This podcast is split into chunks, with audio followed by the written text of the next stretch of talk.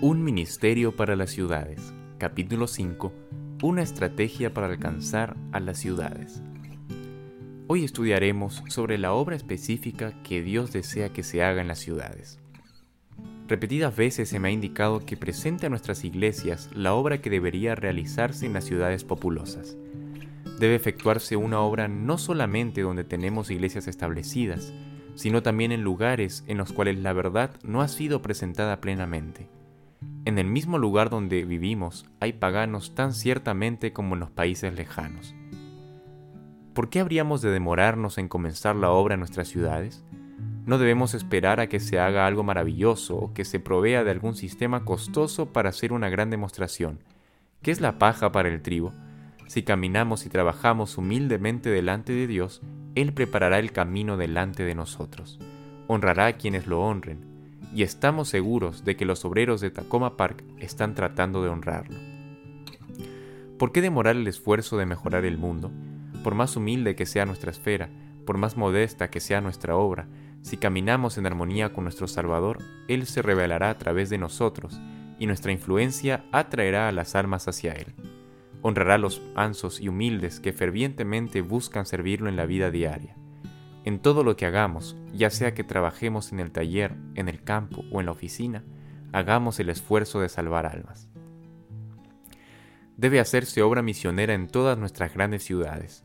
Hay talento especial entre nosotros para esta rama de labor y este talento debería educarse y entrenarse.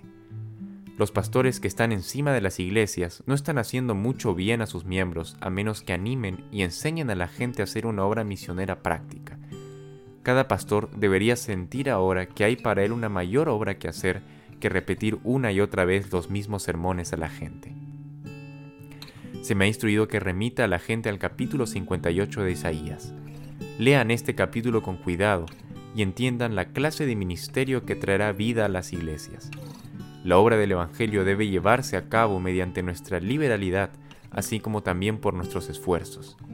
Cuando se encuentren con almas que sufren y que necesitan de ayuda, dénsela. Cuando se encuentren con los hambrientos, aliméntenlos. Al hacer esto, estarán trabajando en las filas del ministerio de Cristo. No es deber de los dirigentes de la asociación restringir con sus manos la obra que se está haciendo en nuestras ciudades.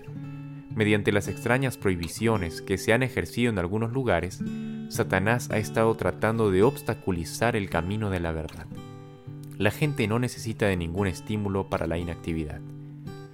Debemos esforzarnos ahora por la extensión de la verdad y, como resultado, muchas almas vendrán al conocimiento de la verdad en nuestras ciudades hasta ahora no trabajadas.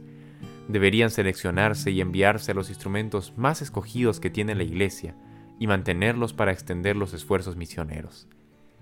Debemos hacer planes de poner en estas grandes ciudades hombres capaces que puedan presentar el mensaje del tercer ángel de una manera tan enérgica que llegue al corazón. No podemos permitir que los hombres aptos para esto se reúnan en un lugar a fin de realizar una obra que podrían hacer otros.